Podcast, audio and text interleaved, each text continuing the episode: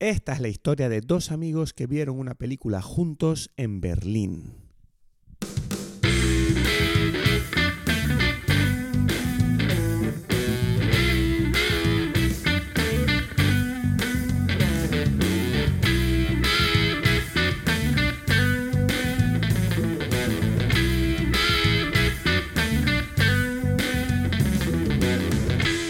Hola a todos, bienvenidos a Dime Belis. Mi nombre es Christoph Gacielo desde Tenerife. Y mi nombre es Edgar Aponte desde Berlín.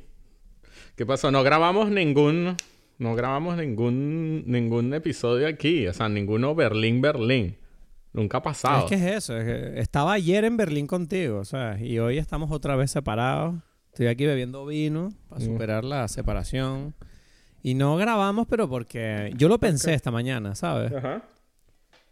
Porque cuando estamos juntos no queremos... O sea, no es que el podcast sea un trabajo, pero cuando estamos juntos queremos estar ahí haciendo cosas, no queremos estar trabajando, ¿no? Entonces, en el fondo es como que... No sé, yo me lo he pasado muy bien esta semana. Sí, sí. O sea, a mí ya está. O sea, no se me ocurrió, pues, la verdad. Solamente hubo un momento al principio que lo dijimos. Y después ya Eh. mom- o sea, se olvidó rapidito. Pero es que tampoco, tampoco hay, bueno, sí hay una diferencia cuando lo hacemos juntos, pero en todo caso, nada, recién regresado de Tenerife, de estar allí contigo estos tres días, donde vimos a, a Bill Burr en directo en el Mercedes Arena, Ujú, nos lo pasamos bastante bien, y vimos un par de películas. Además, exacto. Sí. Vimos un par de películas que me hizo, la verdad que no lo había pensado, pero me hizo ilusión, ¿no? Porque tú y yo tuvimos el martes este día, hoy es sábado cuando estamos grabando esto. Eh, el martes pasado tuvimos un día tú y yo juntos solos, de. Día de Hombres, como lo llamamos nosotros, ¿no? Día de Hombres, eh, donde decidimos eh, irnos de compritas como buenos hombres. Eh, compramos unos discos, compramos unas ropitas, luego nos fuimos a... También desayunamos en un sitio llamado A Never Ending Love Story, que es una cosa que yo ni siquiera lo pensé hasta que me lo dijo Paulina, que dijo, ah, ustedes fueron ahí, obvio. Y luego fuimos a comer, que me acuerdo que comimos chino, eh, un buen pato ahí que me apetecía. Y después tú me dijiste, bueno, vamos al cine, que me hace ilusión, que hace muchos años que no vamos a ver una peli juntos. Sí. Y yo, y yo decía, qué bonito ese sentimiento. No lo había pensado, digo, porque yo en el fondo es como que, bueno, sí, es una pena que no las veamos juntos, pero bueno, las hemos separado y las hablamos. Pero es verdad que verlas juntos eh, fue interesante. Y tú me dijiste, vamos a ver Past Lives. ¿no? Sí. Que, que tú cómo viste hablar de esa película. Uf, no lo sé. Simplemente, eh, tú me preguntas siempre eso y que, mira, me tienes que decir cosas, dime peli, ¿no? Y yo, es que digo, no sé, ah, yo no sé de dónde yo saco la información. A ti te, Yo- a yo- ti te llegan las cosas. Yo a estas alturas yo ando siempre ahí on, ¿no? Es como que recibo información, música, libros, tal. Bueno, le dedico tiempo. La verdad es que sí, ¿no? Pero, pero, Hmm. Pero no sé, ya, ya no sé cómo hacerlo. Tendría que hacer- dar un curso en la universidad de que cómo recibir información, ¿no? Ah, Una master... Master ¿Cómo saber las cosas? Masterclass. Masterclass de cómo... Sí, ¿no? O sea... O sea, ok, ok. Me vale como respuesta. Entonces tú me dijiste, vamos a ver Past Lives. Y yo dije, no tengo ni idea qué es esto que vamos a ver, pero si tú me dices que es buena, pues va, vamos a ver. O sea, no me hace falta más recomendación. Ujú. Y me llevaste a este cine. ¿Cómo se llama el cine al que fuimos? Eh, fuimos al Noise Off, ¿no? Sí. Noise Off. Sí. que es un cine que está en Berlín, que es eh, está como medio escondido, tampoco es que esté como en medio de una calle grande donde todo el mundo lo fuera a ver, es un cine pequeñito, pero Ujú. te lo dije en su momento, lo repito aquí para que para los que nos escuchan, o sea, uno- yo creo que es el cine el, el mejor cine al que he ido nunca. O sea, los habrá mejores, los habrá mejores, pero este es- yo yo tengo claro que este es el que me gusta a mí. Exacto. O sea, este es el mío, ¿sabes? Noise Off. O sea, me encantó porque entramos y además el cartel es como el típico cartel antiguo que tiene las letras esas como de plástico, como de rojas sobre fondo blanco, con el título de la película. La marquesina, pues. Exacto. Y luego dentro, pues ahí es muy pequeño, solo había dos empleados, uno vendiendo las entradas con las palomitas. Y luego el otro que te miraba las entradas antes de entrar a la sala, ¿no? Y recuerdo entrar a la sala contigo, que nos pedimos unas cervezas, además, que eran unas cervezas súper. ¿Sabes? Con, con- que tenían una tapa así de, de enganche, ¿sabes?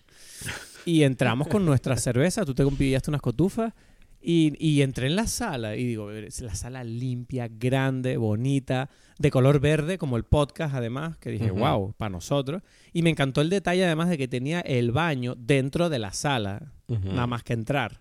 O sea, que no tienes que salir de la sala para hacer pie. O sea, maravilloso todo. Y nos sentamos en medio tal, y me acuerdo que las cortinas eran verdes y, te- y se abrían las cortinas para enseñarte los anuncios y se cerraban las cortinas otra vez antes de la película. Y era como, wow. O sea, es un tema, no sé, me encantó la proyección, el sonido, excelente. Vamos, el tipo que viene de Tenerife va a Berlín y ve lo que es normal en Berlín, pues.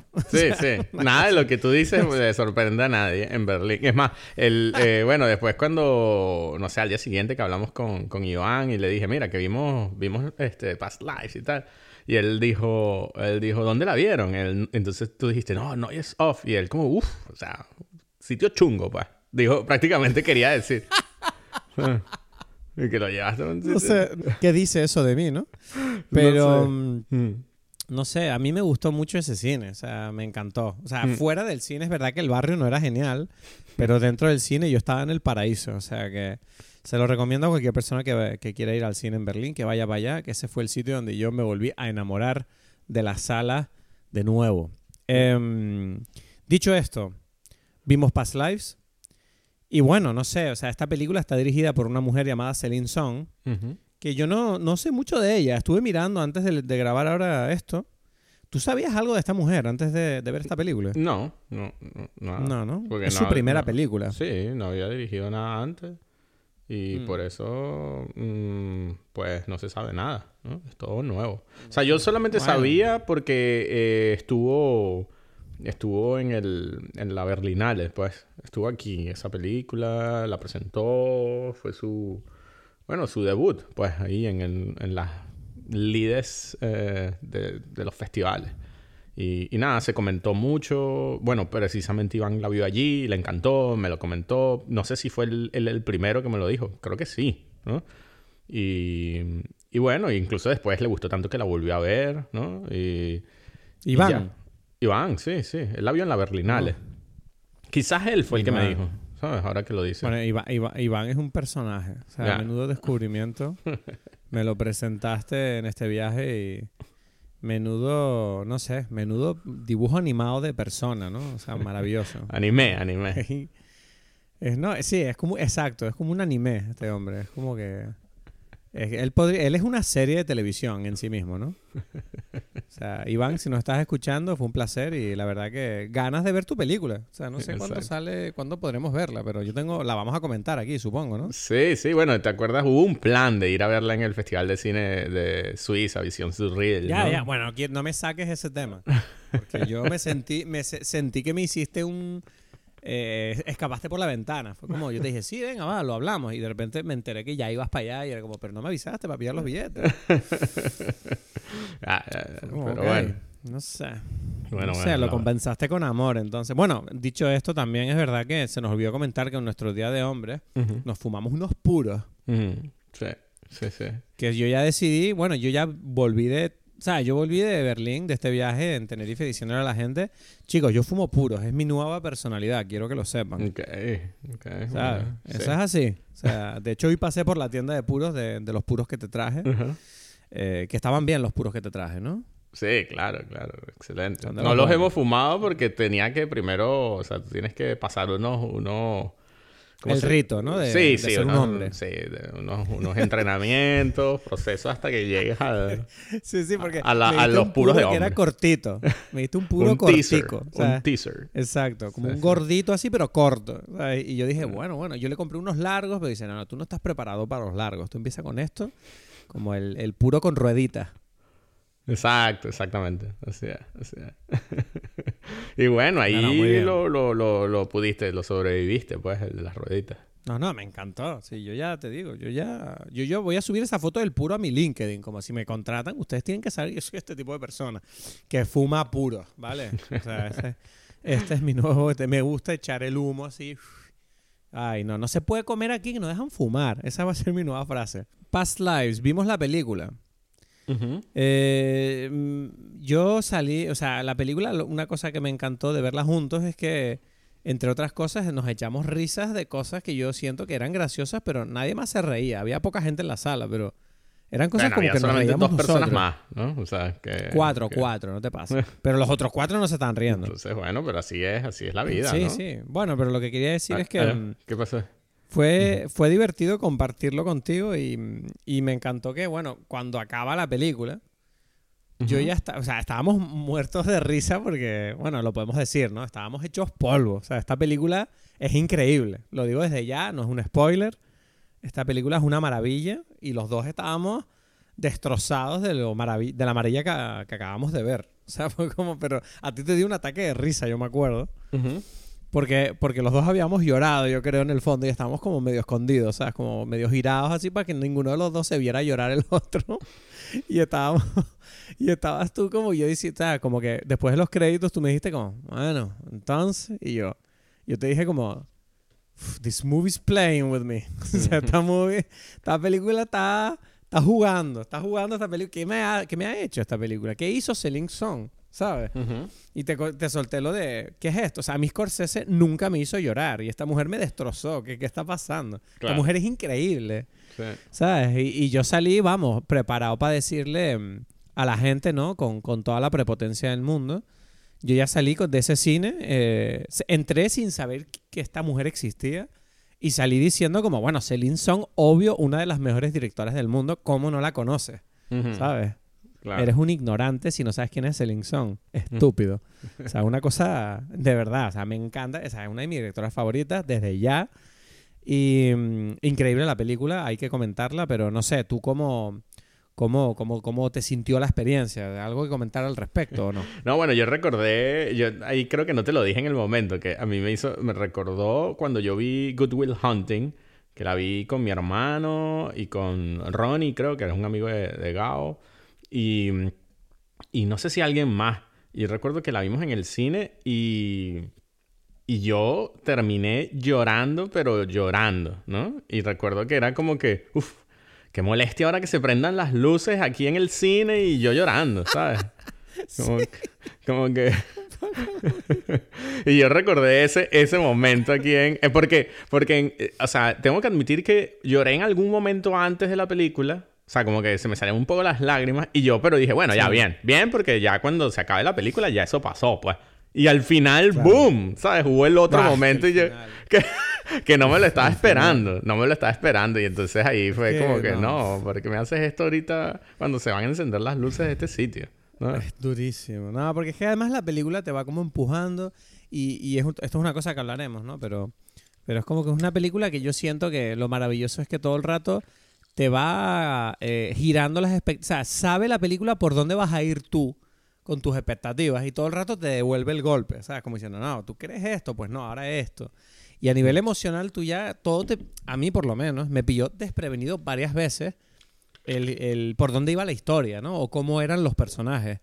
Y ya al final, el final para mí es un, un no sé, un- una maestría de un tour de force emocional ahí que dices, ah, este es el momento emocional. No, este es el momento emocional. No, este es el... Era, era como, era como una, una partida de póker donde la apuesta no paraba de subir. Es una locura. O sea, no sé, o sea, y al final perdió la banca emocional, como siempre. Lloramos todos, como perras. Claro. Así que estuvo increíble y, y no sé, yo antes de entrar a la película me gustaría preguntarte, o sea, ¿cuál es la, cuál es la bebida para acompañar estas lágrimas? Ok, ok, ok. Bueno, no sé si sabes algo. No, no sé, se te ocurre. A ver, no, ahora, eh, lo estuve pensando antes. Yo te puedo decir que yo estoy bebiendo algo. Hoy estoy bebiendo, Ajá. estoy bebiendo un Chardonnay. Ok. Aquí. El, bueno, que, Eh. que, que después te dijeron, ¿no? El chardonnay de los vinos. Nos, nos contaron el... Con esta... En la destilería. Sí, Vero. sí. Exacto. ¿Aló? Pero que, sí, sí, te oigo. Ajá. Pues sí. Pero bueno, nada, entonces el chardonnay, un chardonnay. Bueno, bien, me parece que, que tiene sentido. Yo, este... mm, Yo me creé una bebida, no sé, será la bebida Past Lives, pues, ¿no? En realidad es un... Para ver, combiné varias cosas, ¿no? O sea, Ok. eh, digamos que se per- pertenece a el universo de los Collins, ¿no? ¿Sabes lo que es un Collins? Un Tom Collins. Sí, bueno, Tom Collins es como el más representativo de, lo, de las Collins, ¿no? Que es un... Nada, es ginebra con, con limón y... Ok. ¿Y cómo se llama? Soda. Pues yo agregué... Yo llegué y hice más o menos algo parecido, pero le... La mía tiene yuzu, ¿no? Que es el... La, o sea, bueno, el- no sé, esta cosa que les encanta a los coreanos, a los... Y a los... Bueno, a los asiáticos, ¿no? Yo tengo como una especie de mermelada de yuzu y hice, bueno, el, un Collins con eso, pues. Y le agregué wow. eh, ginebra y eh, aquavit. Que el aquavit tiene como una cosa así como cítrica que me parecía que pegaba con el yuzu. Y dije, bueno, entonces es como un yuzu Collins aqu- aquavit. No sé, ¿sabes? Un past life. O sea, te inventaste, te inventaste algo de la nada. O sea, esto... Sí, sí, sí. cre- creative juices de coctelero a tope. Pues claro, claro, claro, claro. Bueno, bueno, Eso es bueno. lo que bueno, hay. bueno. Bueno, maravilloso. o sea, Para past life, ¿no? eso. Y está muy bueno, te digo. life. Está súper refrescante. es demasiado bueno. Perfecto Bueno, pues verano. tienes que... No te olvides de apuntar esa receta porque eso un día va a estar en un libro. Lo podemos decir ya, yo creo. Sí, Eso va a haber un libro de cócteles de películas. Eso va a salir un día, tú y yo lo vamos a hacer. Muy bien. Así que nada, si te parece, yo quiero entrar a la película ya porque tengo unas ganas de entrar a esta película y quiero decirle a todo el mundo lo maravillosa que es. Eso sí, quiero recomendar a la gente que nos esté escuchando. Eh, esta película para mí es, lo digo desde ya, la película del año 2023. Entonces, eh, cada persona se toma los spoilers como quiera. Obviamente vamos a hablar de la película de cabo a rabo. Eh, yo te recomiendo que la veas antes de escuchar el episodio.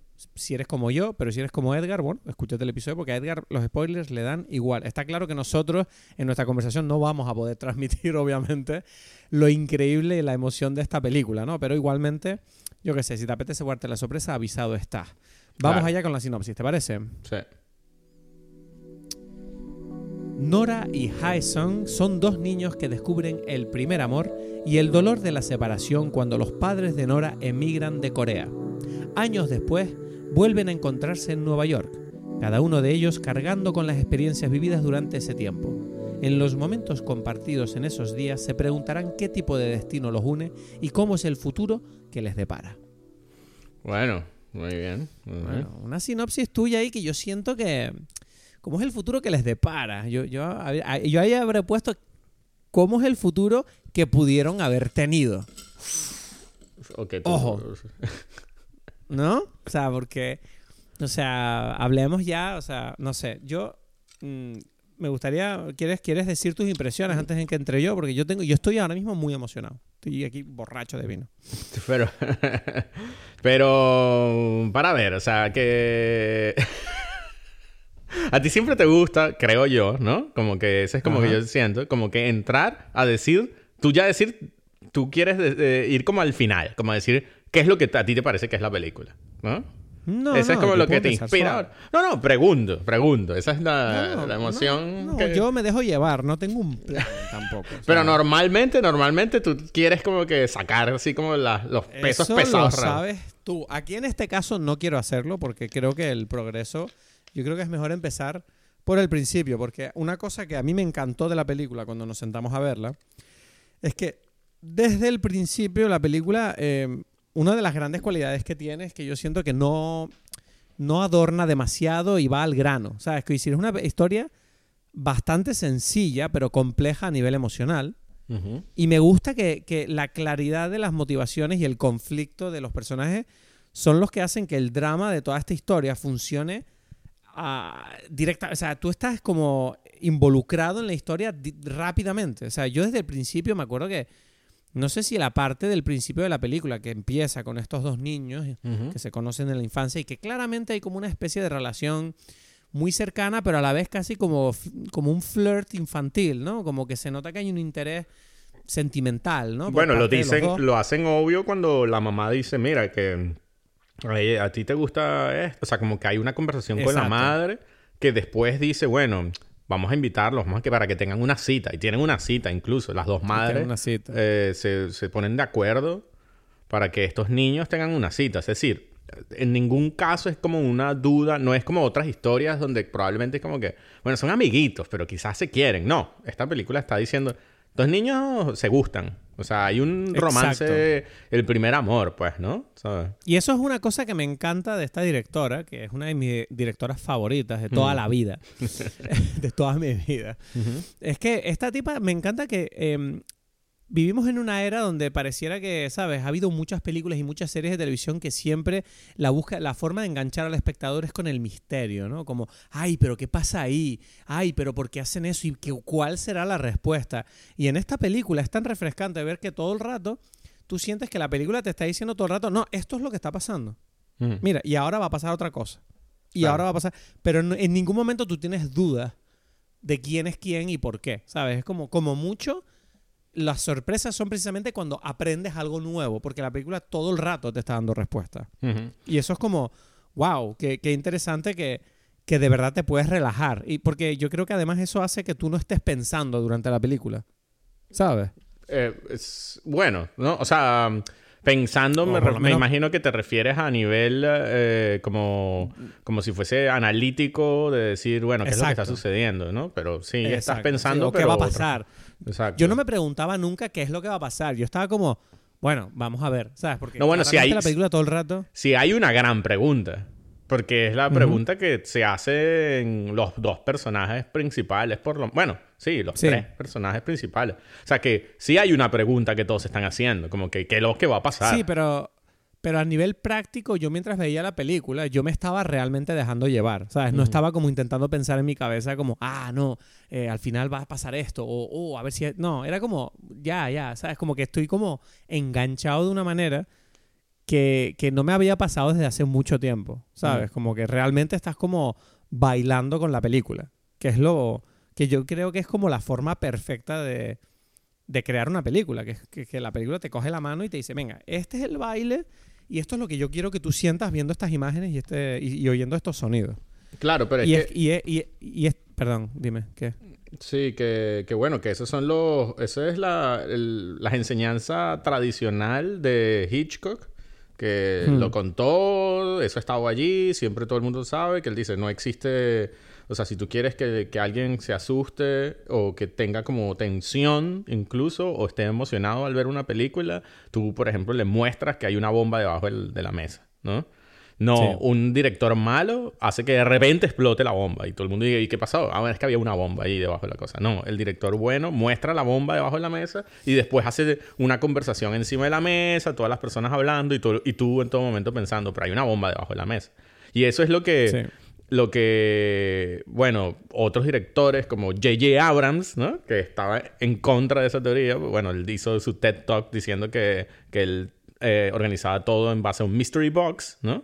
Ah, y, odio a J.J. Abrams. Y, Le odio tanto. Odio su mystery box tanto. y bueno, ahí está. Bueno, ¿quién recordamos más? ¿A J.J. O o a Hitchcock?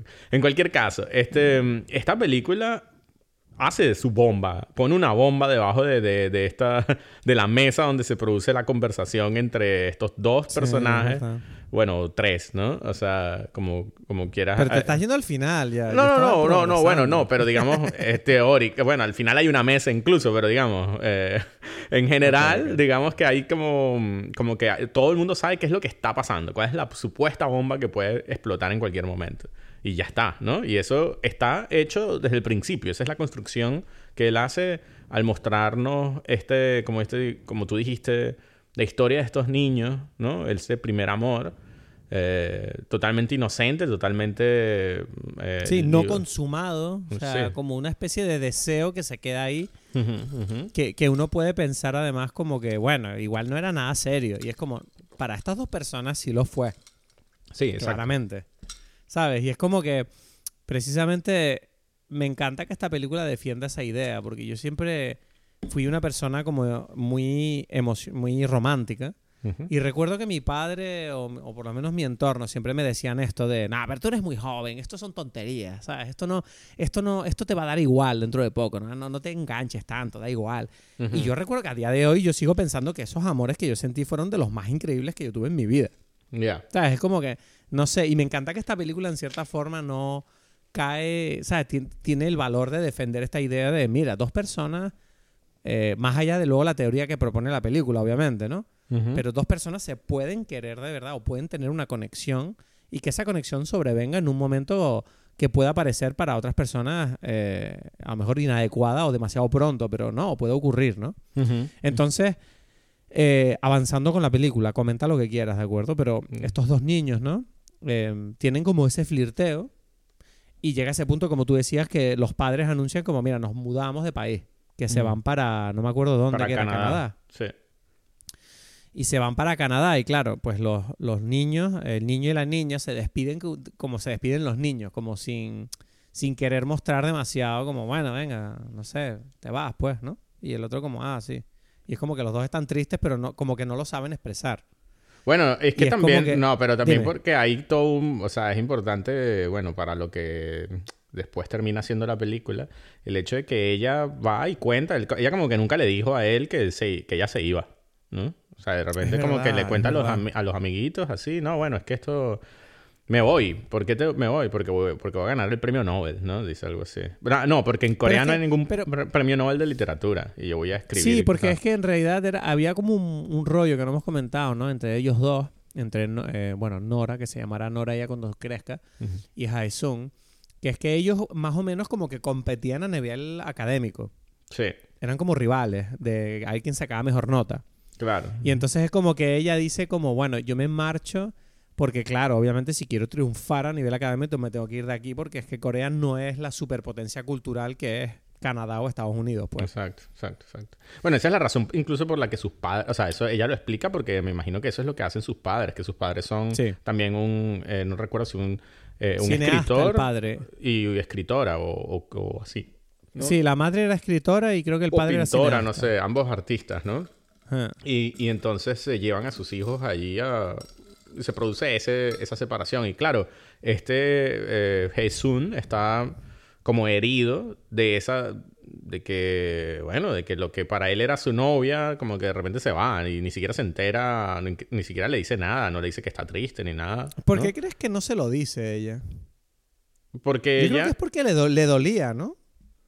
No, yo creo que porque no, porque ese era- porque así es ella, porque ella estaba como pendiente de lo que para ella era más importante, que era eso, ¿sabes? Como, como- no- eh, antes, no no, no, no, es su forma de ser, su personalidad, está, es, es lo que sucede cuando, o sea, ella, la carrera era lo más importante, entonces, Ajá. o sea, o, o ese, Sí, ella lo vuelve a hacer 12 años después, de hecho. pero no solamente eso, sino que además está aclarado en el en la primera conversación que ellos tienen, donde ella está llorando porque ella sacó peores notas que él. Y él, y él le dice, pero yo soy el que siempre saco peores notas y llorando, llorando, ¿sabes? O- y tú una vez te vas a poner a llorar, ¿no? Y ella como que, bueno, ya, así soy yo, pues, ¿no? O sea, como que a mí esto es lo que me afecta, ¿no? Tú nunca me dices a mí como que, ah, bueno, no te preocupes, tú vas a sacar buenas notas y nada, ¿sabes?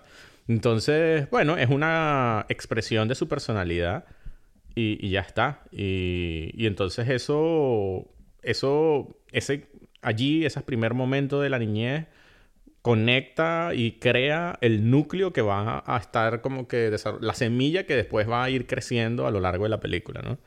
No sé, tú... Claro, tú- lo- lo- dime. que entonces tú tienes Nora. ¿Tú tienes Nora o qué? Tú dijiste. Es que me llamó ¿Cómo la si yo atención. tengo Nora? Cuando dijiste como que estas historias que tus padres decían como que, "Mira, que esta historia no es-".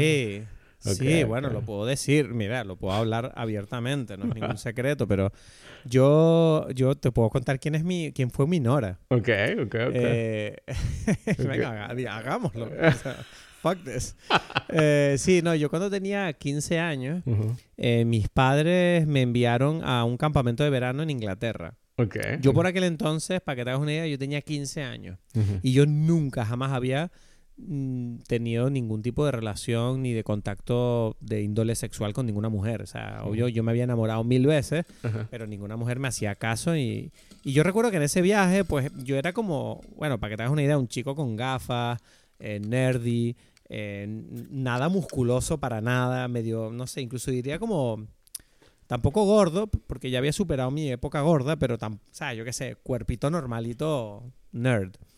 Y en el, y en el grupo donde yo estaba, eh, había como gente cool. Entonces, claro, juntaron en ese viaje como que nosotros nos juntábamos con gente de otros países, ¿no? Que iban también como a las mismas actividades que nosotros, aunque no se quedaban en la misma residencia.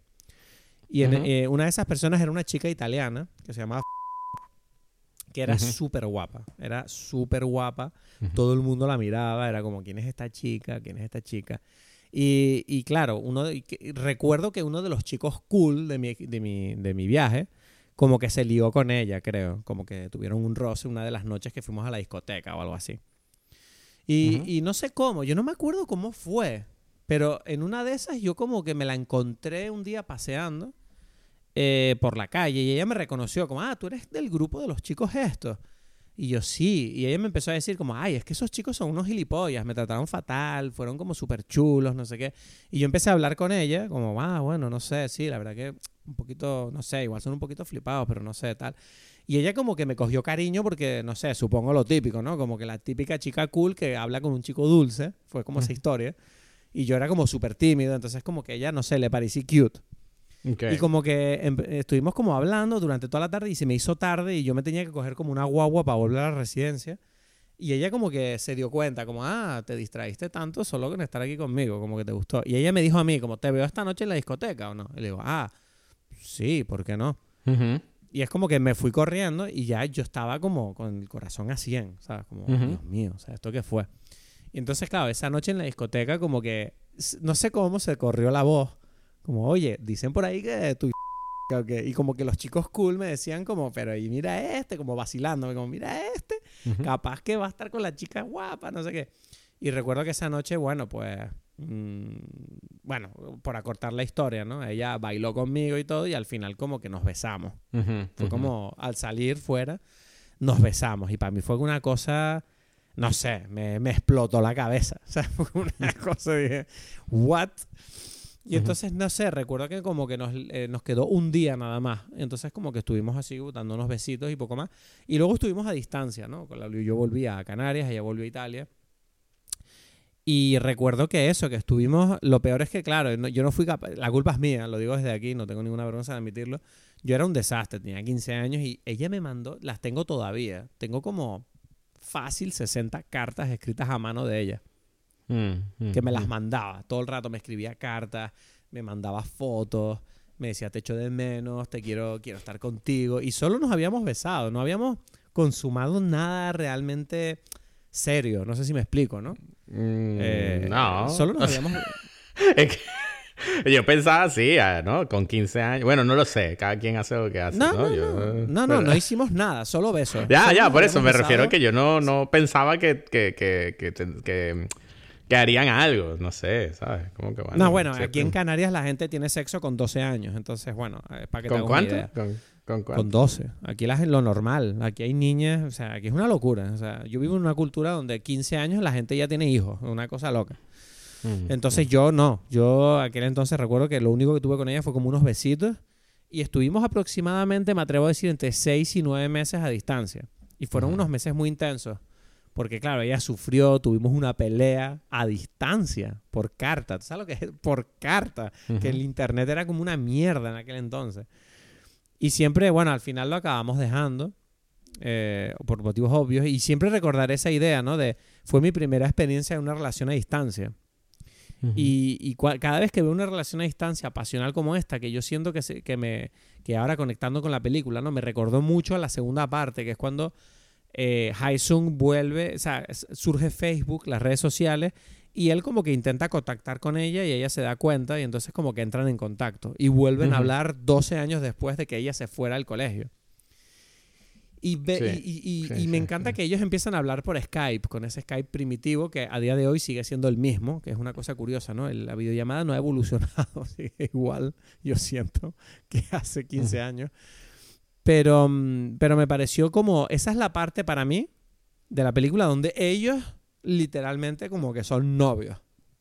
No sé cómo lo ves tú, fue como, fue como y, y me, me impresionó cómo la película fue capaz de que tú y yo, ya, o sea, como espectador estés totalmente como, wow, quiero que estos dos tipos estén juntos, me muero de ganas que esta gente esté junta. ¿Sabes? No sé, o sea, y no sé cuáles son. A día de hoy no sé cómo lo hizo Celine Song. que eh, supongo que obviamente son cosas obvias, ¿no? El guion, los actores. Sí. Pero no sé, o sea, fue como, no, no vi nada en la pantalla que me hizo decir, esto es lo que me está gustando. Es como todo, estaba todo tan bien hecho que, que tú estás, el simple hecho de ver a dos personas teniendo una conversación por Skype, era como en plan tan emocional para mí ya, y llevaba nada más que 15, 20 minutos de película. Es Sí, como, Sí, pero sí. ¿por qué estoy tan emocionado? ¿Qué es esto? ¿Qué me pasa? Exacto, por las actuaciones, por, la, por, por el guion, por la cámara, por el uso, la edición. A mí me parece que esta película tiene eh, muchísimas cosas eh, que es para sentarse a discutir. O sea, como cada corte, ¿no? Cuando tú ves a, a uno de los personajes en la pantalla de la computadora o cuando los ves tú como en primer plano. Sí. ¿no? Sí. Es como que cada vez, o sea, es importante si los ves en la computadora o en el primer plano, ¿no? Es como que es algo también pensado, ¿no? Cada reacción, Claro, porque son- estás jugando con el. Estás jugando con el punto de vista de, claro, para ellos, tú estás con ellos como espectador, pero para el personaje lo único que ven es una imagen de un frame rate de mierda de esta persona. Exacto, exacto, exacto. Entonces, una cosa es lo que uno ve en un primer plano, que es la reacción que tiene o, o la vulnerabilidad de alguno de estos personajes, y la otra es lo que la persona, el otro está viendo a través de la pantalla, ¿no? Es como, entonces, es, es un- una muestra de, de muchas cosas, de, de- y bueno, eso, a eso se le suma todas las cosas que suceden en la película que demuestran lo difícil que es ese tipo de, de relación, ¿no? De que, bueno, ¿a qué hora hablamos? Bueno, no pude hablar porque dormí un poco más tarde, bueno, porque me tengo que acostar temprano, ¿no? Y, Sí. y toda esa Volviendo, dinámica. volviendo a. Perdónate que te corté, disculpa. Y nada, y toda esa dinámica produce, nada, su, su, su peso, ¿no? En la relación.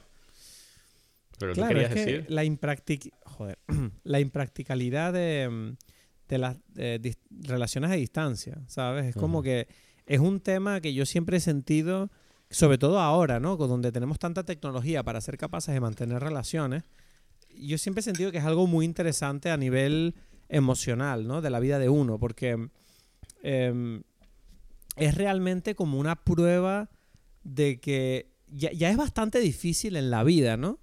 Que, que, tú, que tú consigas encontrar a alguien a lo mejor de, lo que, de, que- de quien tú te puedas enamorar locamente, como para encima tener que lidiar con las dificultades que te puede conllevar el hecho de no estar en el mismo sitio que esa persona. Y me parece, me parece que es un testamento siempre a la, a la importancia y a las priori- prioridades que tiene uno en la vida, el decidir o no luchar para mantener esa relación, a pesar de lo terriblemente difícil que puede ser el hecho de que no, no, no puedas estar con la persona físicamente. Pero es Y- que... Dime. No. que, es que tú tienes muchas cosas, entonces no sé, no sé qué, qué, qué decir. Pero es como gracioso lo que dices de, de, de cómo ahora eso ha cambiado a, a tal forma que sería impensable para una, no sé, unos enamorados de hoy en día que no puedan hablar, ¿no? ¿Sabes? Como antes. Exacto. O sea, como, eh, como en tu momento cuando tú dijiste que, que tenías que escribir una carta. Mierda, yo conocí esa, esa- Y me siento como un viejo de la Segunda Guerra Mundial diciéndolo, pero es que antes yo me acuerdo que, de hecho, con ella creo que descubrimos lo de la videollamada. Fue como, existe este tema, vamos Mm. a intentarlo, ¿sabes? Como, no sé, era. Estamos hablando de cuando yo tenía, no sé, teníamos modems de 56K. Mm, Yo conocí a que además, ¿no? La conocí. Es verdad, tú la conoces. Pues, ¡Bum! Tú la conociste. Sí, sí, es verdad, porque ella se mudó a Madrid un, un año o dos y, y- y estuvimos allí. Sí, sí, sí. Fue muy emocionante, la verdad. Y, y me, me da pena, y ahora lo puedo decir, me da igual. Pero me dio medio. Claro, fue duro para mí cuando ella vino, porque fue como. Obviamente, no sé, yo estaba en otra relación. Ujú. ¿Sabes? Y fue como ella vino, y a pesar de que los dos éramos ya más adultos y no. ¿Sabes? Que si no había. O sea, las cosas estaban claras, ¿no? De hecho, mi novia la conoció, ella vino a cenar con nosotros varias veces. Pero es curioso que esta película, yo lo estaba y yo decía, coño, esto me recuerda un poco a cuando vino a Madrid. Sí, sí, sí, sí. Porque en realidad, o sea, yo te digo una cosa, o sea, las cosas que ella me escribió en mis cartas, o sea, obvio, había, ¿sabes? Deseos de, ah, mi sueño es irme contigo y hacer estas cosas. Claro. y claro, multitud, claro. De, multitud de temas que quedaron en el aire para siempre. Ujú. Y, y es como que, claro, cuando tú de repente, años después, me atrevo a decir además, literalmente 12 años después, igual que en la película. Sí, sí, más o menos. Eh, fui, sí, fue exactamente. No lo puedo creer. No lo puedo creer. No puedo creer que me estoy dando cuenta de esto durante el episodio. O sea, o sea, Sí. mi vida es un past lives. O sea, eh, claro, ella apareció en Madrid y fue como, hey, no sé qué. Y recuerdo que para mí, obviamente, la diferencia con la película es que la película me gustó mucho, que la película en todo momento, los personajes y la propia película es honesta con todo lo que está ocurriendo. Es decir, todos los personajes están diciendo lo que sienten y son conscientes del conflicto que está delante de ellos. Yo recuerdo que, hombre, en la vida no todo es tan perfecto y yo no tengo a Celine Song escribiéndome qué tengo que hacer en el día, ¿no? Pero recuerdo que había como, no se habló nunca y nunca tuve una ocasión realmente de hablar con ella de, hey, ¿tú cómo te sientes? Con... ¿Sabes? Nunca, nunca llegué a hablar con ella de este tema de decirle, oye, tú sigues, sigues recordando eso o, o ya lo olvidaste y te da igual. O sea, nunca supe realmente, ¿sabes? O sea, Ujú, ujú, ujú. yo notaba algo. Había una energía ahí que yo decía, hmm, está pasando. Todavía hay una posibilidad aquí entre tú y yo. A pesar de que no es el momento y obviamente no. ¿Sabes? No, pero, me- pero tú cómo te sientes por dentro. Y yo, era una pregunta que yo tenía en mi cabeza, ¿no? Es una cosa obvia. Y es como, y es como que no sé, o sea, fue como que mi vida fue como medio mierda. Y yo, por lo menos en esta película yo siento que obtuvieron la respuesta. No, como, como que no, eso no sé de qué estás hablando. No me parece, a mí. No, yo, ¿cómo que no? ¿Que O sea, obtienen ellos una saben- respuesta? No. Pues ellos. Bueno, bueno, bueno. O sea, ahí vamos a luchar. Entonces, cuando lleguemos al final lo hablamos tú y yo. Pero bueno, no quiero hablar más de mí, hablemos más de la película. La parte de mm, donde ellos están a distancia, ¿no? Que tú ves que además me encanta cómo se desarrolla, porque no es que ellos se digan te quiero y, y, Dios mío te he echado tanto de menos, sino simplemente ellos siguen donde estaban, que es como, bueno, mm, quiero hablar contigo, sí, y ellos muestran un interés indirecto, pero sin, sin decírselo a la cara el tema de quiero estar contigo ni nada, ¿no? Y cada vez tú ves que la relación va a más. Es decir, al principio simplemente conversan como cómo te va la vida. Y llega al punto donde hay momentos donde el tipo se va de paseo y le enseña a ella con el teléfono dónde está diciéndole como ojalá estuvieras aquí, esto es increíble. Y, y- y tú ves que ahí hay un como un crecimiento, ¿no? En, en el nivel de confianza y de, de, de commitment del uno al otro, yo siento. Hasta que llega un punto de ruptura una vez más por la decisión de ella de centrarse en su carrera, donde ella le dice, mira, tenemos que darnos una pausa porque ahora mismo siento que tengo la, la atención dividida entre, el- entre lo que quiero hacer, que es este proyecto creativo de escribir, y estar llamándote todo el rato por las noches cuando tengo, a lo mejor tengo que descansar o tengo que escribir, etcétera. Y es como que tú ves que a él es como un, o sea, a él le sienta obviamente como una ruptura, ¿no? Como, uff, tú no quieres seguir hablando. Y ella le dice, no, tranquilo, tranquilo, es un poquito solo, una pausa, para yo poder centrarme. Sí. Pero en realidad todos los, los dos sabemos que no es tan, esto, esto va para largo, esto no... Esto no suena bien para el pobre tipo que está en Corea ahí a punto de meterse en el ejército. Exacto. Uf, esa parte fue dura, esa parte fue dura porque también la viví, hermano. Dios, no me puedo creer, no me puedo creer, no me puedo creer los paralelismos aquí. Ya. Entonces, eh, bueno, entonces hay otro salto, ¿no? Temporal. Sí. Y aquí es donde para mí empieza ya la confirmación de la genialidad de la película. Mm, Claro. Ese momento donde hay ese salto temporal, donde nosotros vemos al final del segundo periodo a, a Nora, que se va como un retiro creativo, ¿no? Donde supuestamente se junta con otros escritores o algo así. Y tú ves que ella empieza a coquetear con uno de los escritores. Hay un coqueteo. Y hay un salto temporal. Y en una escena que además me parece que está súper bien diseñada, ¿no? Que es como ellos entrando al, al país, ¿no? Y el, el guardia fronterizo les pregunta quiénes son, a qué se dedican y qué relación tienen. Y ellos les explican como, no, somos escritores y estamos casados. Y es como, wow, llevan 12 años casados. Han pasado otros 12 años. Y esta tipa está casada con el tipo que conoció en ese retiro, ¿no? Y, y, y tú en ese momento estás, que, ¿tú cómo te sentías en la relación de Haisung y Nora? Tú estás diciendo, no, esa hija cabrona abandonó a Haisung, maldita, ¿no? Estaba como, yo sentía como, Pero ya, Hostia, tú como, sabías no, también lo que, abandonó. que Jaesun estaba, t- tiene una novia porque uno ve que él conoce, va a China, porque quiere Sí, pero él es- chino. Y, exacto, y pero uno- él, pero él la dejó, o sea, él es el dejado, entonces yo le perdono que él, ¿sabes? Se vaya. Pero bueno, no es una cuestión de que perdonar o no, sino cosa. que uno dice, bueno, él, él también está haciendo algo, pues. No, no porque se ha dejado, o sea, más allá de eso, me Sí. refiero. Y, No, bueno, yo estoy con el chiste. ya. Entonces, eh, sí, sí, bueno, y... y pero ¿qué, ¿qué, es lo que estabas diciendo? Bueno, ahí está todo este, este proceso de, de, de, de llegar al momento ¿no? histórico importante, experiencial. No, no, eh, no, sé por qué las palabras, estamos ahí que no, no nos saben las palabras bien. El momento de la experiencia que, que, se quiere vivir en la película, ¿no? Que es cuando, cuando eh, pasados los años, eh, se reúnen. O bueno, más bien Jaesun vuelve o va a New, York a...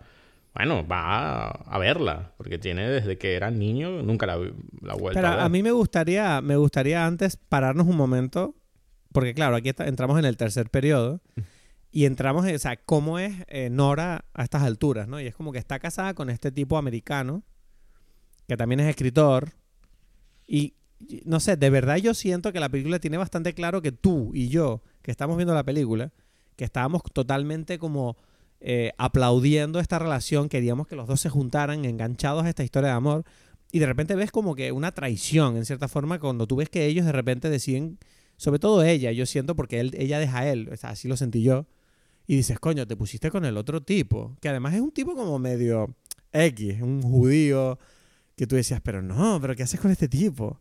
Y entonces, claro, Hai Sung, como tú dices, tiene como, al parecer, pues bueno, está pasando como por una época difícil con su pareja y medio lo están dejando. Y él decide que es el momento de decir, mira, ya, voy a ir a ver a esta mujer que no me he podido quitar de la cabeza en los últimos 24 años. ¿Sabes? Un tipo que, a pesar de no haberla vuelto a ver desde que eran niños, es como, no, es que no puedo dejar de pensar en ella. No, exacto. Y, los y me encanta, me encanta la escena donde nos morimos de risa, ¿no? Donde él dice que se va a ir a Nueva York y los tipos como...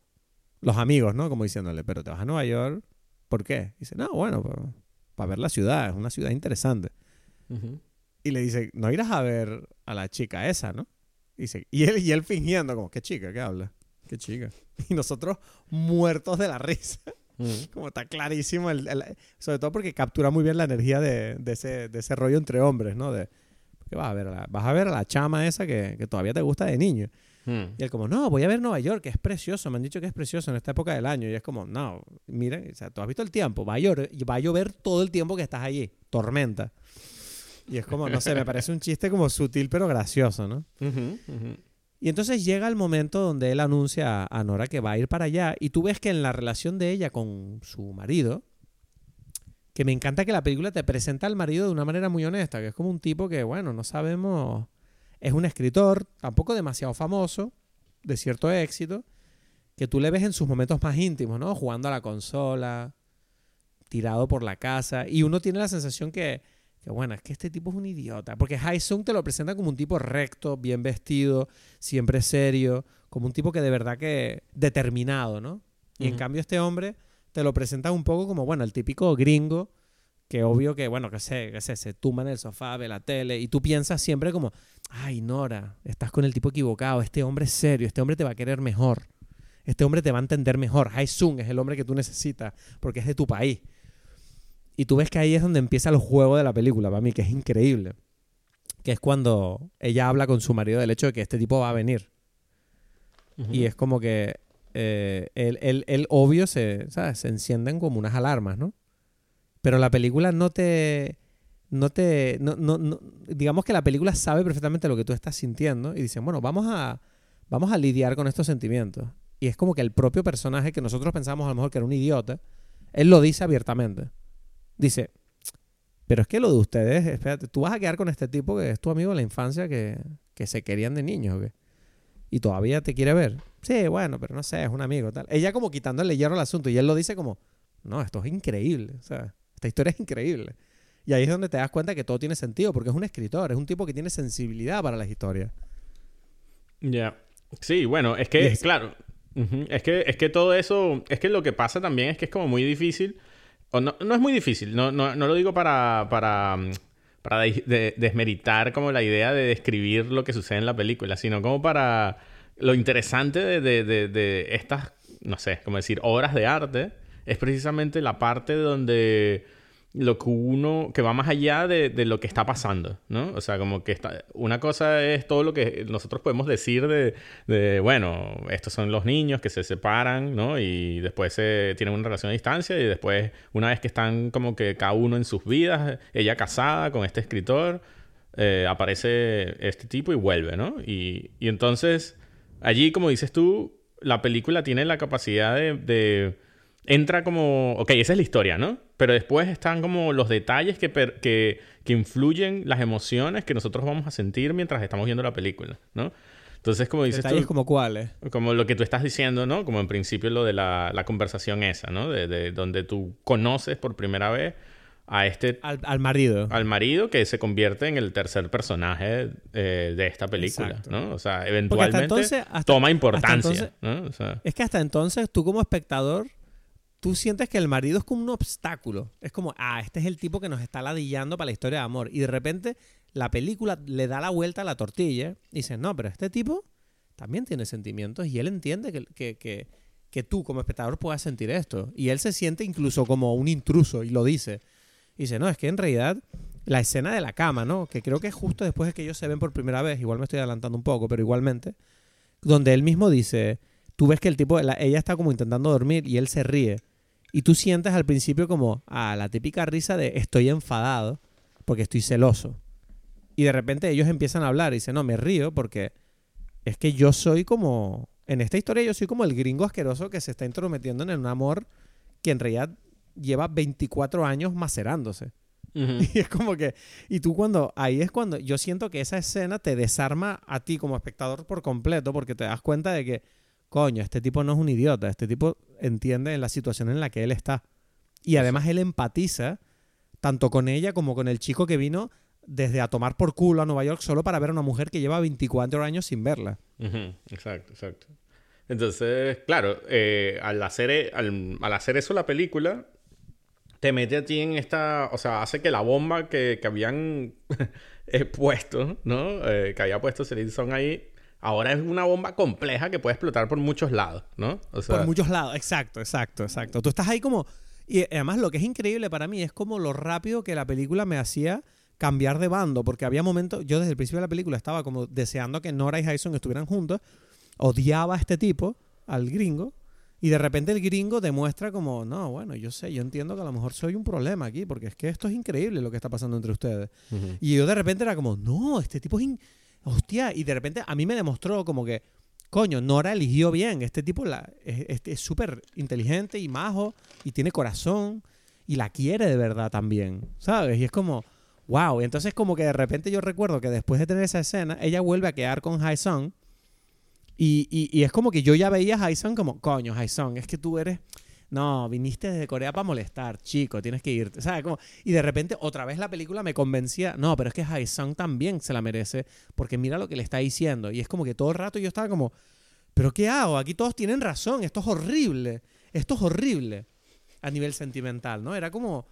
Y es, y, y es lo que yo siento que es lo que es maravilloso de la película, que es imposible en cierta forma posicionarse y es lo que hace que tú experimentes el desgarro de la tragedia que es eh, la dificultad de la situación en sí. ¿Sabes? Uh -huh. que, es, que la vida no da respuesta. Y Exacto. yo siento que la película en cierta forma te está dificultando eso también. Y es como, wow. No sé, yo, yo estaba todo el rato como... Es increíble como tú ves a un personaje de una manera y con una escena la ves de otra, ¿sabes? Lo ves de otra forma y ya es como que todo el rato estás cambiando el punto de vista. Uh -huh. Y por eso hay una cosa que yo digo mucho cuando he hablado de esta película estos días y es que para mí es una obra maestra de empatía emocional. Porque uh -huh. realmente es una película que te pone en los zapatos de cada personaje y le da una oportunidad a cada personaje de, de defender su caso, pues. Sí, sí, sí. Y por eso me parece importante que como que el uso de, de los planos que utiliza la, la, película son como cada uno, o sea, son muy, todo muy simple, pero muy claro, ¿no? Es más, no hemos dicho algo que a mí me parece como genial de la película, que es el principio, el primer plano. ¿No? Que es este plano donde, uh -huh. que, que, justamente es una especie de, de, flash forward, porque va a ir a... Sí. O sea, la película va a volver a ese momento, al final, es el final de la película. Pero uno lo ve al principio, sí. donde están estos tres personajes en un bar y tú ves una cama, o sea, ves bueno, los ves tú como espectador y tú oyes una voz de dos personas que están diciendo, ¿y ustedes qué, qué o sea, tú qué crees que, es, que son estas personas? No, estos dos son dos hermanos, ¿qué tal? sí, pero para, para que la gente se imagine, ¿no? Para los que nos están escuchando, es la escena, se ve como un bar y se ve como a Haesung y a Nora, que son dos coreanos, hablando como de forma muy animada y al lado de Nora está como un tipo gringo como medio desanimado. No desanimado, pero serio, como porque se, que se nota que no está como en la conversación. Exacto. Entonces ellos comentan eso, ¿no? estas voces comentan eso. No sé si tú te diste cuenta que al final de la película uno ve el contraplano y ve quiénes son las personas que estaban hablando. No sé si te diste cuenta. No me di cuenta de eso. Pues sí, pues sí. Bueno, dos, un, tipo y una tipa, ¿no? Están ahí como que se están besando y tal, y no sé qué. Y, y, es gracioso porque esa, ese, ese, esa, esa primera introducción te mete a, de, de, lleno en esta idea que tú estás describiendo, de como, ok, vamos, ¿cómo veríamos esta idea, esta película o esta historia dependiendo de nuestra óptica, ¿no? Como que, bueno, ¿son hermanos? No, no son hermanos, son... ¿Quiénes son los que están, se están casados? Y el otro es como el tour, dice el que les está haciendo una guía en, en Nueva York. por Nueva York, sí. Y, y bueno, eh, es como una demostración de cómo, o sea, de, del poder de, de, la, de una historia y la imagen que la acompaña.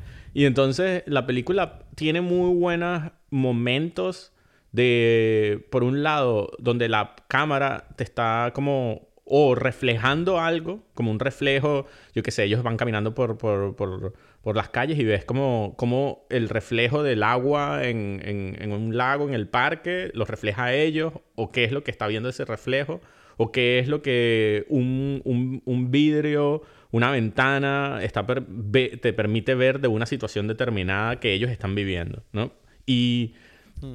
Eh, mezclado con los planos que a veces son largos, ¿no? De, conversación que ellos están teniendo y, alejados, mezclados con ya planos más cercanos y cuando, cuando sucede cada cosa, ¿no? Eso me parece que, que es algo que, que le da mucho, o sea, que pareciera que uno está viendo, como dices tú, una historia muy sencilla que es mucho más profunda de lo que es. Y ahí hay algo, bueno, porque ya dijimos, al final están estas conversación entre estos tres personajes prácticamente, ¿no? De, de cada uno eh, en su posición. Uno como el esposo, la mujer que se fue, ¿no? Y que emigró de, de Corea y el hombre que se quedó en Corea toda su vida, ¿no? Y, y bueno, y ahí tienen como otra, bueno, que tiene una relación con una china, precisamente. Y hay algo que para mí está a todo, en todo momento dentro de la película, pero en algo que no se habla, ¿no? Totalmente, es, no sé, subtextual, que es eh, dónde te sientes tú como en casa.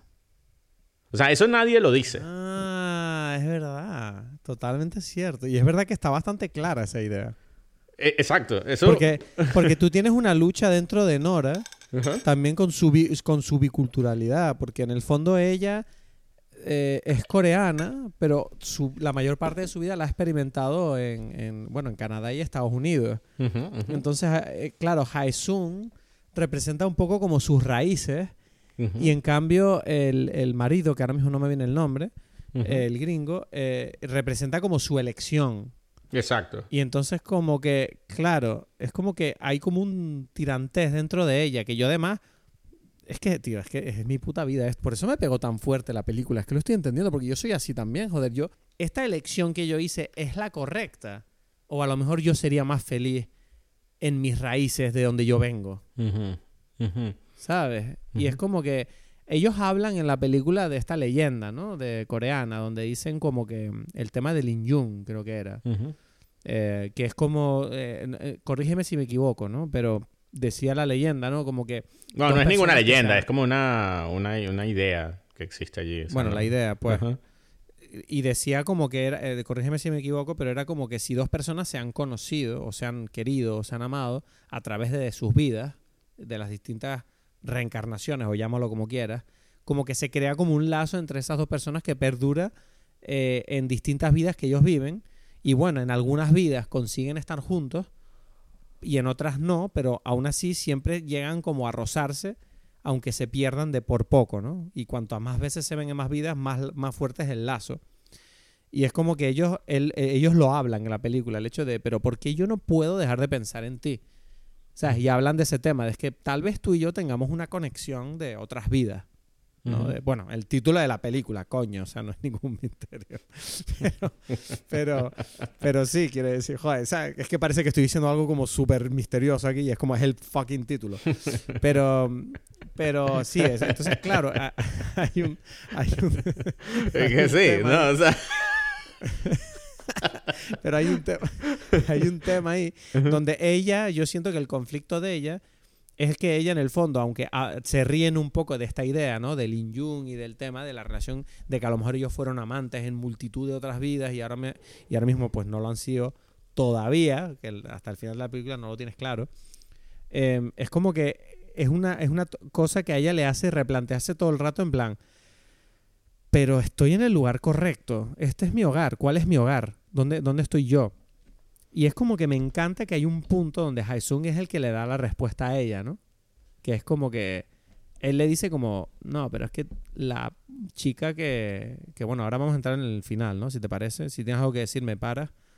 Pero claro, ellos hablan y yo creo que a Haesung en el viaje le queda claro, en plan, mira, yo ya sé que la chica que a mí me gustaba se marchó de Corea y ya no está aquí. No está aquí, pero al mismo tiempo yo quiero a esa chica porque esa chica se habría ido, ¿sabes? No sería otra chica. Si te hubieras quedado no serías la chica que me gustaba. Y fue como, yo no tenía la posibilidad de, de casarte porque es que te ibas a ir sí o sí. Y en cambio, ¿sabes? Y es como que a ella en cierta forma le da la respuesta, ¿no? De decir, ok, sí. O sea, es que yo no, yo me tenía que ir y tú te quedaste en Corea. Entonces no, no podíamos estar juntos. Y es como, y es como que ellos mismos se dan la respuesta delante del marido, todo se ha dicho. Que hasta el marido, me encanta que, que la escena donde ella se va al baño y se quedan los dos solos. Y los dos saben perfectamente cuál es la situación, un poco, ¿no? Y nosotros, ¿te acuerdas? Que tú y yo pensábamos como, bueno, esta es la escena donde a lo mejor se, se tiran piedras a la cabeza los dos. Y es como que ellos en realidad tienen una, una conversación súper franca, una vez más, eh, diciendo como, ya, es que tú... Es que hasta tú y yo puede ser que hayamos creado un Inyun aquí. ¿Sabes? Como que... Ah, Haesung le dice a Nora, dice, nunca pensé que conocer a tu marido me dolería tanto porque me cae de puta madre, ¿sabes? Mm. Y cuando tú crees que ahí es donde empieza el ya el- el- el- la maestría de la película, que es la, la parte final, ¿no? Cuando Haesung ya se tiene que marchar. Ya quedó claro, ya quedó claro. ¿Sabes? Ellos han hablado, han estado juntos, el marido ha demostrado quién es, eh, tú y yo no podemos estar juntos, lo perdimos, pero fue bonito, eh, tal vez nos conozcamos en otra vida, qué guay. Entonces ella le dice, oye, voy a acompañarle al, al Uber, ¿te parece? Sí, ok, acompañar al Uber, claro. Y entonces ella baja con él al Uber y van caminando los dos juntos por la calle, se paran y están esperando al Uber. Y en esa espera como que los dos están como en silencio y tú notas de repente que esa respuesta que parecía clara ya no es tan clara de repente otra vez. Y se miran. Y hay un momento de tensión donde tú dices, pero ¿qué coño está pasando? O sea, y ella se gira hacia él y él se gira hacia ella y se quedan mirándose. Y tú dices, va a pasar algo, va a pasar algo. Y hay una oportunidad a lo mejor de que esta historia de amor resurja de sus cenizas. Tal vez esta sí es una dimensión, esta es una vida donde van a estar juntos. Sí, y aparece el Uber. Y él se sube al Uber. Y tú ves que ella mantiene la, la calma. Y tú dices, ah, no, vale, entonces no. Entonces él se marcha. Y tú te quedas así como tranquilo. Dices, ok, ok. Ok, pues no, resulta que no. Me emocioné ahí yo porque soy un idiota. Y tú ves que ella camina lentamente de vuelta para su casa. Pero el paseo que ella está haciendo hacia su casa no es el mismo que hacia el coche. Ella está como a un paso un poquito más lento, mirando al suelo. Y la ves que poco a poco, que aquí el trabajo de la actriz es increíble, se va descomponiendo poquito a poco. Tú notas detalles, notas, notas que ya no está sonriendo, notas que su, su cara se está como adelgazando, notas que sus ojos están entrecerrados. Y dices, hostia puta, está mal, esta mujer está mal. Se encuentra mal. No, no, había algo ahí, había algo ahí, no era tan fácil. Y cuando llega a la puerta de su casa, que esto es una cosa que a ti te encantó decirme, está el marido ahí, porque él también sabía, él también sabía que estaba pasando algo y él tenía que estar ahí para recogerla, que está en pedazos. Y dice, espérate, pero no está tan en pedazos, no pasa nada, simplemente está afectada. Una mierda no está afectada. Se echa a llorar y se descompone en directo. Y ahí es donde me vas a perdonar, pero él ni siquiera se enfada porque él está ahí para recoger los pedazos y decirle, te entiendo, entiendo perfectamente que estés en la mierda. Porque esto ha sido como una bala, una bala de amor que han esquivado ustedes. Y esta, esta, eh, eh, esta es nuestra vida. Esta vida te ha tocado conmigo. Y tú me quieres, yo te quiero, pero bueno, esto es duro igualmente y aquí estamos todos los unos para los otros. Y Mm. yo no sé, pero para como espectador ahí, o sea, te vienes abajo y dices, pero esto es una tragedia, pero al mismo tiempo acaba bien, pero al mismo tiempo es una mierda, pero al mismo tiempo es lo que tiene que pasar y es, es, no sé, es la escena que para mí resume lo que es la vida, pues. O sea, esto es increíble. Hmm, Sí, sí. por eso, porque para mí, y es lo que yo digo, la película está contando otra historia adicional, que es la historia de, de cómo tú eh, encuentras tu casa, ¿no? Y cómo te trata tu casa.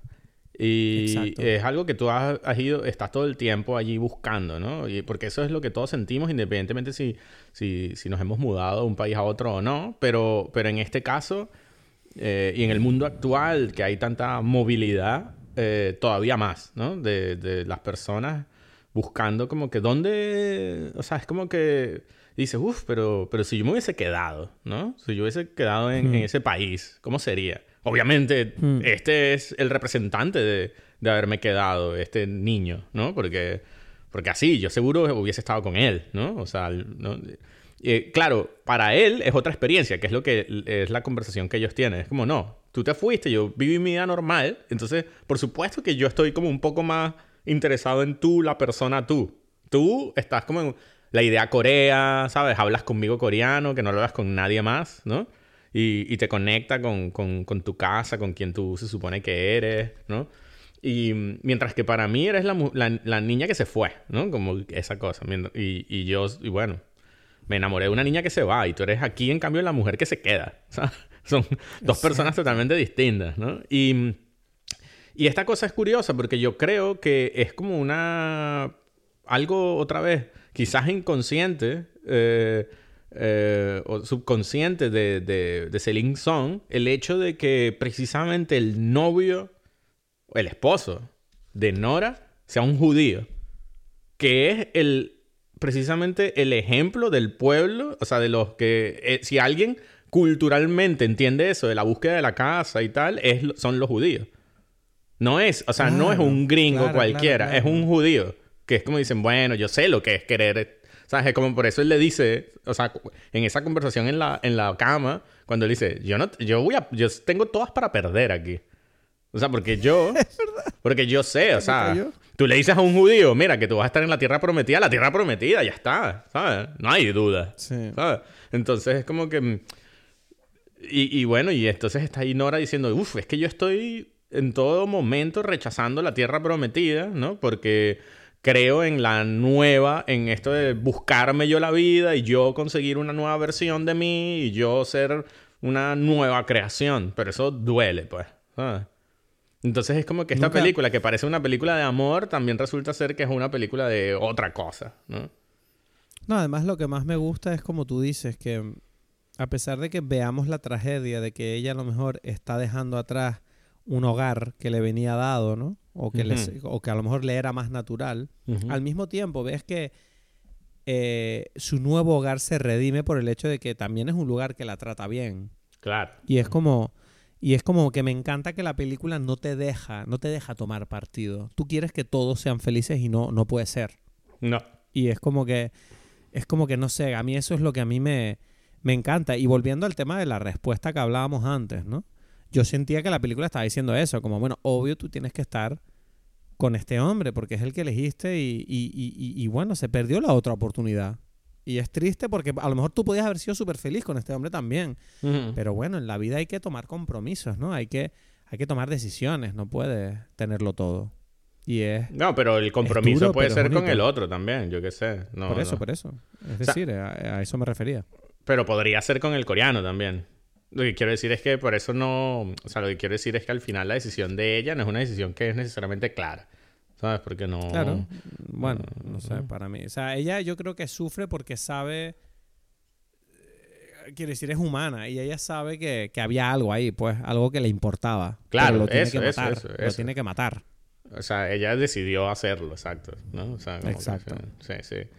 Y... Y no, y- y- y me gustaría volver a reiterar el hecho de que es que es maravilloso como esta película no es tan clara, ¿no? Y te muestra todo, to- no, no, no, no tiene, no tiene, no, no te deja tener dudas y no te esconde nada, haciendo que, que todo el conflicto de estos personajes funcione hasta en los silencios. No hace falta que los personajes te expliquen en ningún momento cómo se siente para tú entenderlo.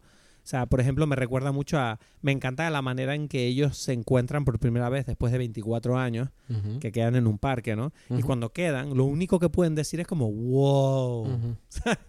Tú les ves, ¿sabes? Como, porque, porque para ellos es como tan sobrecogedor que es que tú ni siquiera necesitas que le pongan palabras a los sentimientos, porque tú estás sintiendo lo mismo que ellos en el momento y, y le está- le- nos está dando la película el espacio para sentir esos sentimientos al mismo tiempo que ellos.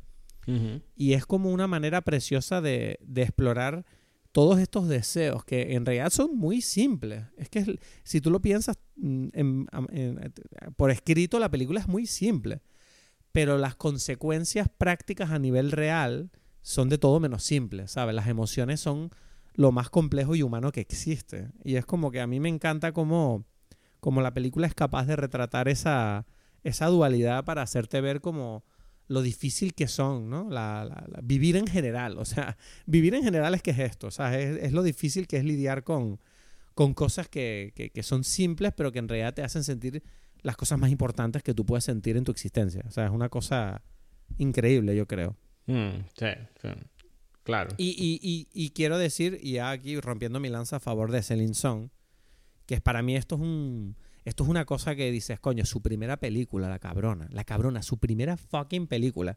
Y Mm. lo hace también, sobre todo dejándolo como, como un testamento al hecho de que los, los, los contadores de historias no tienen que esconder información narrativa, puede estar todo sobre la mesa precisamente para que podamos sentirlo todo, ¿sabes? No tiene que ser un, ay, ¿qué es lo que tengo que sentir? ¿Este personaje es bueno o es malo? No, Si- te voy a decir quién es y vas a sentir su viaje en todo momento, no pasa nada.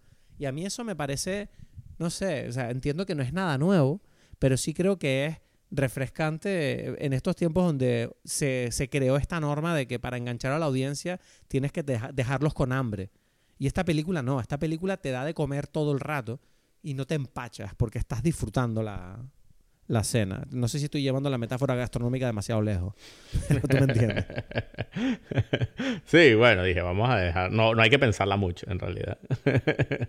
Pero bueno, sí, es que es una película eh, muy buena que se construye de forma muy clara, ¿no? Y, y precisamente cuando, cuando alguien sabe que, cuál es la historia que está contando, eh, simplemente lo único que tiene que dejar es como la, el camino libre para que se desarrolle. No ponerle obstáculos, ¿sabes? Y eso ¿Y es tú lo que... qué? ¿Tú no, tú, tú- tú- yo quiero saber, ¿tú no has tenido relación a distancia? ¿Tú te has tenido momentos a distancia también? A distancia. Sí, pero bueno, pero yo pensaba, yo, yo me refería como al tema eso del, del, de- de- del amor como de niño, ¿no? Y cómo se desarrolló a lo largo de la vida, ¿sabes? Esa cosa ¿No era- tienes un, ¿Tú no tienes amores no resueltos de la infancia? de la infancia, no.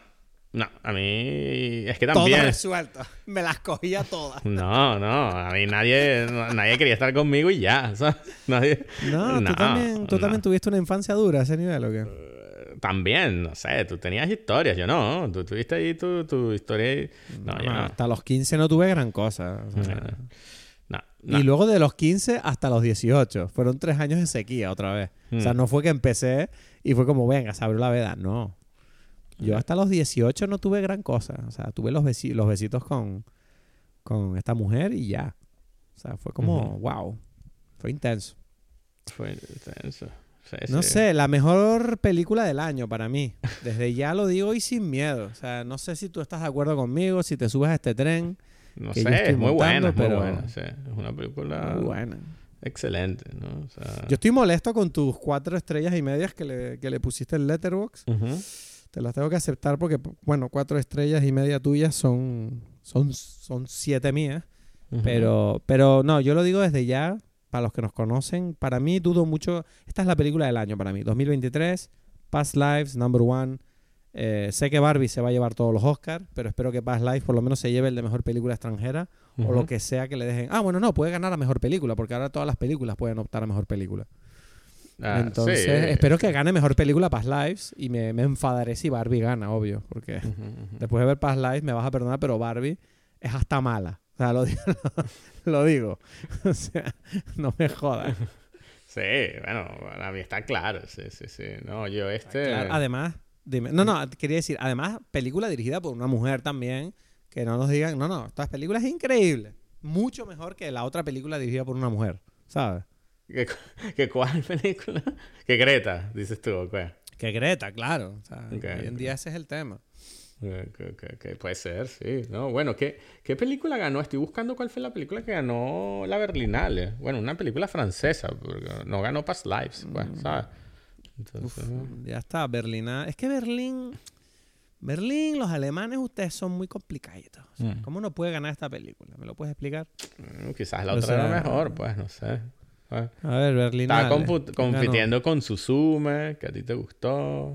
Susume no me flipó. De hecho, la vi esta mañana en mi letterbox y dije, no, le puse. O sea, está bien, pero no. Es una película que tiene cosas raras que a mí no me, no me, no me engancharon. Aquí no me salen los resultados. La página de la Berlinale es un desastre. No, ganó esta película alemana, eh, alemana, francesa. Y, y bueno, no sé, este... mm, No se llevó nada Past Lives. Nada. No, no, no, no. Me parece una vergüenza. Una vergüenza. Y me parece que tenemos que cancelar ese festival. Bueno, está ahora todo un tema porque vo- votaron al, al, al organizador. De, de- entonces, sí? ah, sí, sí. Entonces justamente ahora, y Martin Scorsese, no sé, escribió una carta y que miren, o sea, este tipo no lo pueden votar, ¿sabes? Y, ¿No? ¿Por qué? Bueno, no lo sé, no sé, me parece raro también esa carta, tengo que admitir. pero, pero, pero bueno, está, esa es una conversación que está pasando ahora en las noticias. Oh. Ay, no sé, yo la verdad que vol- solo volver a hablar de la película me ha, me ha puesto como muy emocional, ¿sabes? Estoy como... Yo siento que esta va a ser una de las películas de mi vida que como que me tengo que agarrar cuando la veas, ¿no? Mm. O sea, Paulina, por ejemplo, la quiere ver y yo le dije, uff, tú ahí me estás abriendo una herida, Paulina, tú no sabes. Pero sí, habrá que verla, pues. Pero yo siento que es una película que a partir de ahora, igual que conoces a Joe Black, ¿sabes? Como tranquilita, tranquilamente, lista de películas que a mí me destrozan. Mick Joe Black, eso me da demasiada risa. Eso de- Ya. O sea, es buena, es buena. No porque no me parezca, pero me parece siempre como algo que me da risa. Sí. Sí, sí, sí, bueno, em, recomendación de la semana. ¿Tienes alguna? Sí, claro, claro, como no. O sea, mi recomendación de la semana es clarísima, ¿eh? Las ocho montañas. La película. Ah, la que tengo que ver. Yo te dije, las ocho montañas de son este Félix van Groningen y Charlotte van der Meers. O sea, son unos belgas que hicieron una película basada en un libro eh, italiano eh, del... No me acuerdo ahora cómo se llama el, escritor de esta película, Paolo Cognetti. Y es la historia de dos amigos, ¿no? También es una historia desde niños, estos amigos, uno de la ciudad y uno de la montaña, que, que bueno, que se encuentran en los veranos y... Y bueno, tienen esos desencuentros también, ¿no? Este, por cosas, bueno, que tienes que ver la película para, para entenderla. Eh, y de verdad, muy, a mí me encantó esa película. O sea, y tiene mucha conexión, como te digo, con, con Past Lives, ¿no? Y, y bueno, pero son la historia de, un, de dos amigos, pues. Entonces, bueno, ahí te lo dejo. No sé, quizás te Eight pones a llorar. Mountains. Las ocho, No, ya me dijiste que Past Lives es la versión que me destroza a nivel romántico y tengo entendido que The Eight Mountains es la versión de esto que me va a destrozar a nivel de amistades, ¿no? O sea, Leoto. Montaña, sí, sí. Pero ¿cómo se llama? Porque eh, está para ver. Y hace esta peli es del año pasado, ¿no? Es del... oh, sí, bueno, es reciente, apenas está ahora, no sé. 2022 me sale aquí. Bueno, De hecho está para ver en Prime Video, pero claro, yo no tengo Prime. Video. Bueno, tendré que ver cómo la veo. Bueno, ahora lo veo. Que mm, nada, bueno, mi recomendación es otra película que vimos juntos. No me da miedo decirlo. Es The Heartbreak Kid, la película de 1972 que la vimos tú y yo al día siguiente de Past Lives. Sí, no la de Y lloramos. 2007, o no sé cuándo es que es la, el remake. No, esa peli de 2017 con Ben Stiller, por favor, eh, no. O sea, no vean esa basura. Estamos hablando de la versión de 1972 con el grandísimo Charles Grodin, que es un actor del, con el que estoy obsesionado desde hace como un mes y me estoy viendo sus películas y Edgar me dijo, tío, eh, que la vimos el miércoles, o sea, Sí. hace literalmente tres días. Eh, tú estábamos en tu casa y tú dijiste, bueno, vemos, vemos de Heartbreak Kid. Y digo, bueno, sí, venga, va, ponla. Y pusiste tu proyector y la empezamos a ver los dos con Paulina, tío, y nos echamos, mira, lloramos, pero de la risa. O sea, fue como el ataque de risa que nos dio. Y ahí es donde, ¿sabes qué? Viendo Heartbreak Kid, lo estaba hablando con Paulina yo mientras volvíamos, eh, que claro, me encantó verla contigo porque nos reímos tantísimo compartiendo las risas y los momentos juntos que yo pensé, es que yo estoy seguro que esta película yo no la habría disfrutado tanto si la hubiera visto solo. Mm, claro. Claro, claro, claro. Segurísimo. Mm. Y además en tu casa, que tu casa es súper agradable. Yo estaba tumbado, eh, Paulina estaba en la mesa, tú estabas ahí en tu sillón, todos hablando, riendo, comentando la película mientras ocurría. Eh, o sea, fue una experiencia increíble, te lo juro. O sea, y, y creo que quiero esa película, sobre todo por la experiencia que tuvimos viéndola, además de que la película es increíble. O sea, Mm. es una comedia mm, de las mejores comedias que existen, de las mejores que he visto en mi vida. O sea, Claro. que si les apetece echarse unas risas, véanla. De verdad, o sea, es una maravilla. Y Charles Grodin es un artista que desgraciadamente ya no está con nosotros, pero fascinante. Yo creo que es un personaje fascinante este hombre. Así que nada, esa es, bueno, de hecho lo podemos decir ya, ¿no, Edgar? Ujú, ujú, ujú. Que Sí. es el próximo episodio. Bien, ok, ese es el episodio entonces, nada más que... Lo digo, o sea, que la gente lo sepa. Entonces, véanse eh, Heartbreak Kid porque de ella vamos a hablar en el próximo episodio. Ujú. Y poco más me queda por decir, excepto el hecho de que me da mucha pena estar aquí en Tenerife, eh, que he estado toda la semana contigo y ya te echo de menos y es una mierda. Y tenemos que buscar una solución. Tienes que mudarte, Edgar. Exacto, esa es la única solución a la vida. Es que, es que no, o sea, llevamos todo este tiempo hablando de past lives, pero es que el past life somos nosotros. Está pasando ahora mismo, ¿sabes? Ya, ya, Estamos aquí eso- luchando para... ¿Tú eres Min Jung o qué? Por O eso, y tú dijiste, y tú dijiste que no, para mí está muy claro que él se tiene que quedar y ya. Y yo dije, ah, bueno, si está tan claro. Yo pensé que no estaba claro, pues, pero... no. Que él se tiene que quedar, ¿quién? El- que ella, Nora, se tiene que quedar en su casa tranquilita sin mudarse. Y yo, ok, bueno, si esa es la No, claridad. pero bueno, ese es, ese es el caso de Nora. Pero yo no creo que Berlín te está tratando a ti tan bien como te puede tratar Tenerife. O sea, tienes que venirte para acá. O sea, Ujú. ¿sabes? Allá Nueva York la trata mejor, ¿me entiendes? Ok, o sea, ok, ok, entiendo lo que tú quieres decir. No sé, no sé. Durísimo esto, durísimo. Bueno, Bueno, pues nos vemos entonces la semana que viene para otro episodio. Exacto. Vamos allá. Un beso. Muchas gracias por escucharnos una semana más. Recuerda que por favor puedes dejarnos una valoración, sea donde sea que nos escuches, nos ayuda muchísimo y nos vemos la semana que viene para hablar de una película increíble que mucha gente no ha visto llamada The Heartbreak Kid. Nos vemos la semana que viene aquí en Dime.